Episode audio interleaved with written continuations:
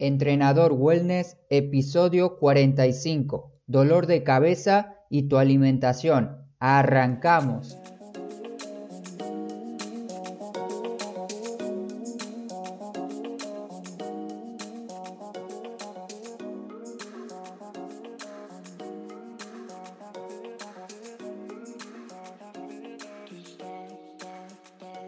Muy buen inicio de semana para todos. Hoy es lunes 15 de abril del 2019. Bienvenido otra semana más a Entrenador Wellness, un podcast donde aprenderás realmente sobre entrenamiento, alimentación y lo fácil que es generar hábitos saludables para obtener la vida que te mereces. ¿Te duele la cabeza de manera habitual, diariamente o desde pequeño te hicieron creer que el dolor de cabeza solamente se soluciona con una pastilla, llegaste al episodio que te va a cambiar la vida.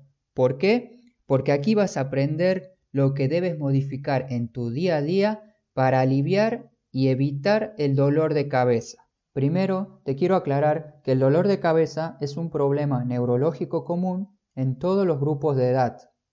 Digo común porque todos alguna vez en la vida lo sufrimos. Existen distintos tipos de dolores de cabeza que no son fáciles de detectar y que va a depender de cada caso, de cada persona.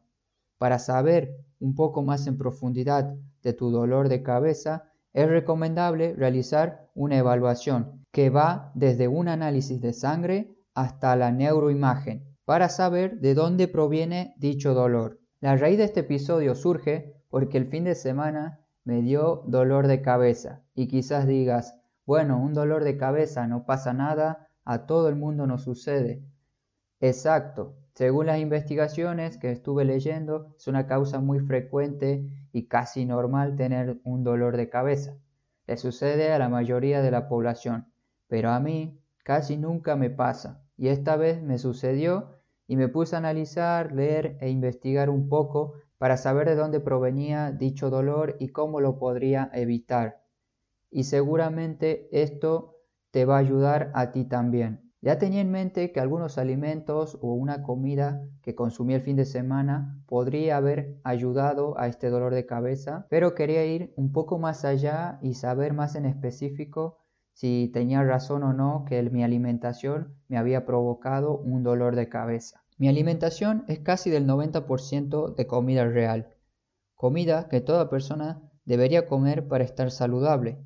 Y no es muy difícil empezar a hacerlo, solamente que necesitas los consejos adecuados y la persona adecuada que te indique a cómo iniciar en este movimiento. La comida real se basa en alimentarse con verduras, frutas, frutos secos, legumbres, pescado, tubérculos, cereales 100% integrales, o de grano entero, huevos, carne sin procesar, leche fresca, hierbas, especias y semillas, café e infusiones.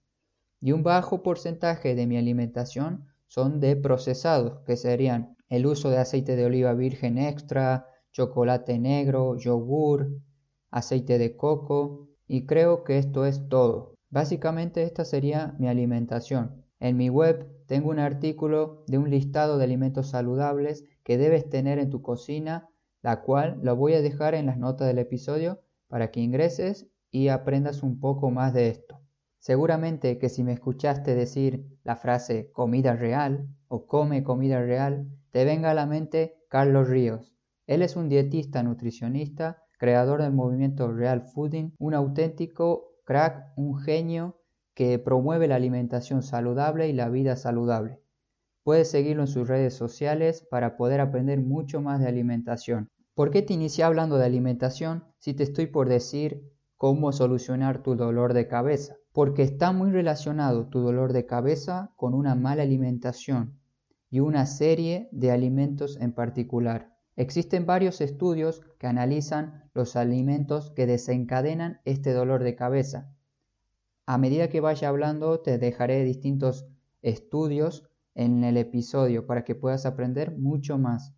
Otros artículos hablan de la utilización de dietas específicas para poder prevenir este dolor. Como personalmente sabes, no creo en dietas ni en una rutina diaria de alimentación, si creo en una alimentación variada de comida real con el menor uso de procesados posible y casi nada, 5% puede ser, de ultraprocesados en tu vida. De los estudios que leí este fin de semana, varios apuntan que existen algunos compuestos de alimentos que van a provocar dolor de cabeza. Estos son el alcohol, el chocolate, la cafeína, los productos lácteos como el queso añejo, los conservantes de alimentos y los edulcorantes artificiales como el aspartamo. Estos son algunos de los alimentos que desencadenan migraña y otros artículos llevan a la conclusión de que se requieren un poco más de estudios adicionales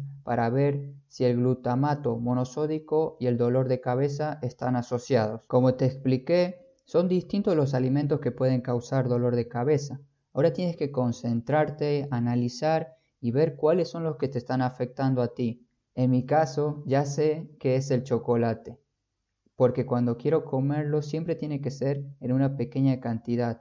Una vez que me paso cierta cantidad de chocolate, al otro día me levanto con dolor de cabeza. Casi me olvido de decirte que algunos alimentos provocan dolor en una hora y otros se desarrollan dentro de 12 horas, posteriores a su consumo. También existe el caso de muchas personas que al iniciar un estilo de vida saludable cuando ya cambian su alimentación, implementan ejercicio físico diariamente, comienzan con dolor de cabeza. Si este es tu caso, estás iniciando tu nuevo estilo de vida con comida real y actividad física diaria, puede ser que tengas dolor de cabeza, pero no te preocupes que muy pronto se te va a ir. Este tema da para hablar un poco más, es mucho más extenso, así que lo dejaré aquí y en otra ocasión lo voy a ampliar. Con el episodio de hoy quiero que te quedes con lo siguiente. El dolor de cabeza no se resuelve con una simple pastilla. Su solución es analizar el causante y prevenirlo. El causante puede ser alguno de los alimentos que te nombré o quizá otro nuevo. Hay que ir viendo y analizando este tema. ¿Cómo solucionarás tu dolor de cabeza? disminuyendo gradualmente dichos alimentos que te están afectando. También se sabe que una mejora en la microbiota intestinal y la reducción de la inflamación pueden tener efectos positivos en el fortalecimiento de la función intestinal y cerebral. Más adelante te hablaré un poco más de este tema. Iremos de a poco ampliando cada asunto. Muchas gracias por escucharme. Soy Marcos de Entrenador Wellness. Este fue otro episodio para que logres encontrar tu balance saludable. Pero muy importante, no te olvides de moverte. Hasta pronto.